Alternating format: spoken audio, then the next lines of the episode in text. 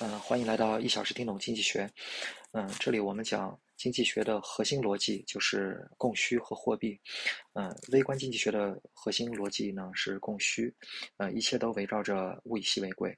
呃，如果一个物品或者是服务需求多，呃，但是呃供应量少，那么这个价格就会高，否则呢价格就会低。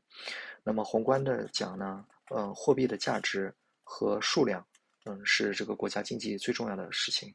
如果一个国家啊货币价值啊下降，说明它的财富在流失；如果货币价值不变，但是呃数量增发超发，财富也在流失。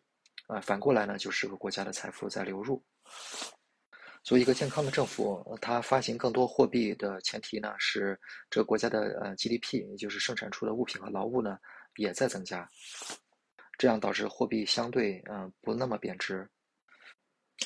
嗯，举两个例子啊，微观上讲，你比如说，嗯，冬天来了，嗯，菜价呢会上升，啊，原因是供给少了，嗯，天气变暖了，嗯，海南的酒店房间价格变变下降，因为呃需求呃降低了。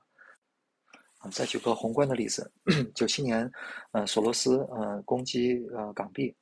它是嗯大规模的抛售港币，那么呃目的呢是使得呃供给变多，呃大家恐慌性抛售，使得港币呃贬值，呃影响这个市市场和这个经济动荡。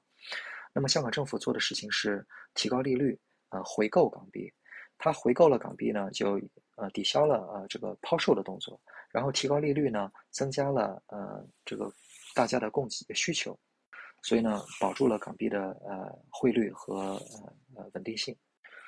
嗯，最后说一下宏观经济和微观经济的逻呃有什么关系？从逻辑上讲，可以把国家当做一个呃一个公司，它呃提供呃公共服务，呃然后呢作为交换，它收取税。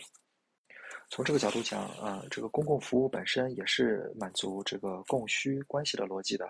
啊，如果一个公共服务特别贵，也许呃呃老百姓和公司会寻找替代呃产品，呃包括呃呃跨境贸易，呃去别的国家呃等等。